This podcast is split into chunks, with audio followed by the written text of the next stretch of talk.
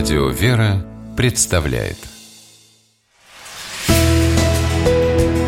Литературный навигатор Здравствуйте! У микрофона Анна Шапилева. Когда практикующий психолог одновременно пишет еще и художественную прозу, это как минимум вызывает читательский интерес, а как максимум становится заметным явлением на литературном небосклоне. Таким, к примеру, как современная петербургская писательница Екатерина Мурашова – Сложно сказать, на каком из двух своих главных жизненных поприщ она прославилась больше. И как литератор, и как детский психолог Екатерина давно и хорошо известна. Впрочем, в своих произведениях она умело сочетает одно с другим. Книги Екатерины Мурашовой поражают и глубоким психологизмом, и драматическим накалом, и безупречным литературным стилем.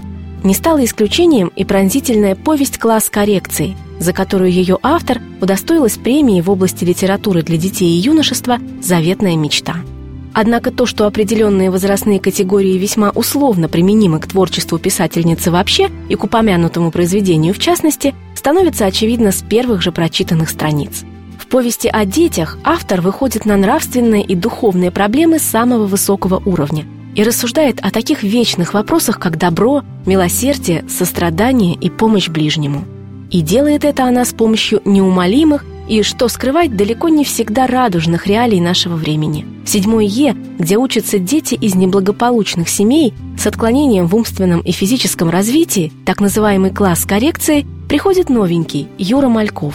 Юра умный, смышленый мальчик. Он неизлечимо болен и передвигается на инвалидной коляске.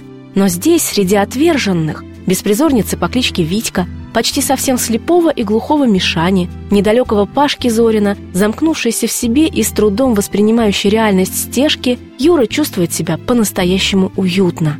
Он вежлив и доброжелателен, и очень быстро остальные ребята невольно начинают тянуться за ним, открывая свои самые прекрасные душевные качества, о существовании которых ни сами они, ни их учителя даже не подозревали – в классе коррекции Екатерина Мурашова сумела избежать, пожалуй, традиционной для подростковой литературы темы противостояния миров, отцов и детей. Взрослые, и то далеко не все, у нее получились не злыми, а скорее уставшими от жизни.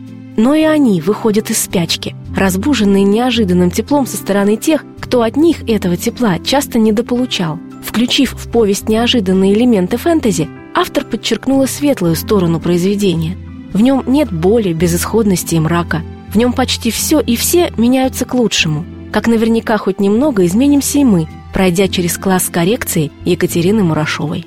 С вами была программа «Литературный навигатор» и ее ведущая Анна Шапилева. Держитесь правильного литературного курса.